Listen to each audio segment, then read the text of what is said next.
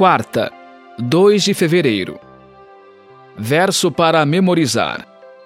Porque nos convinha um sumo sacerdote como este, santo, inculpável, sem mácula, separado dos pecadores e exaltado acima dos céus. Hebreus 7, 26.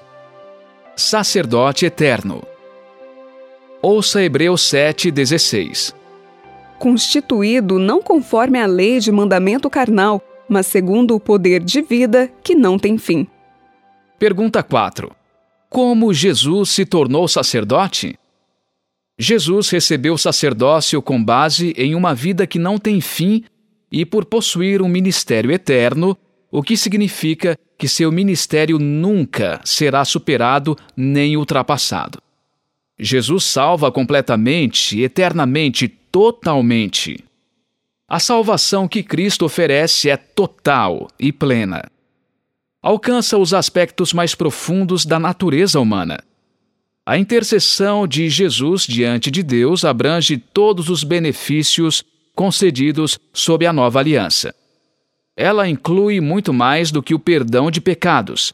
Implica colocar a lei em nosso coração, nos tornar novas pessoas nele e nos levar a propagar o Evangelho ao mundo.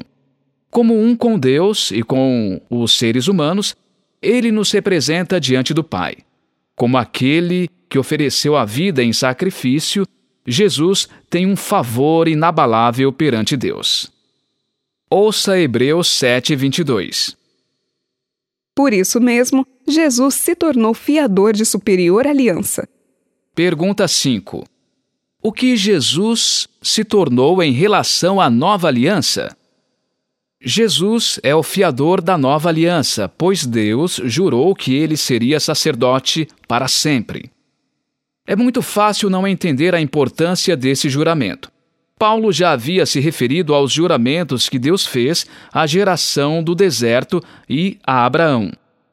A diferença é que esses juramentos foram feitos a seres humanos mortais os juramentos permanecem em vigor enquanto os beneficiários estiverem vivos.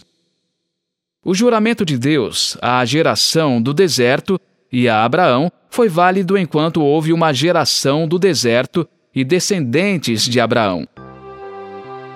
No caso do juramento ao filho, entretanto, cuja vida é indestrutível, será válido para sempre o fiador de outrem estava sujeito às mesmas penas que a pessoa a quem ele afiançava, incluindo a morte.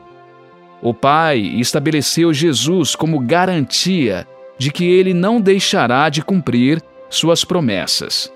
Por isso, podemos ter certeza da salvação que recebemos em Cristo.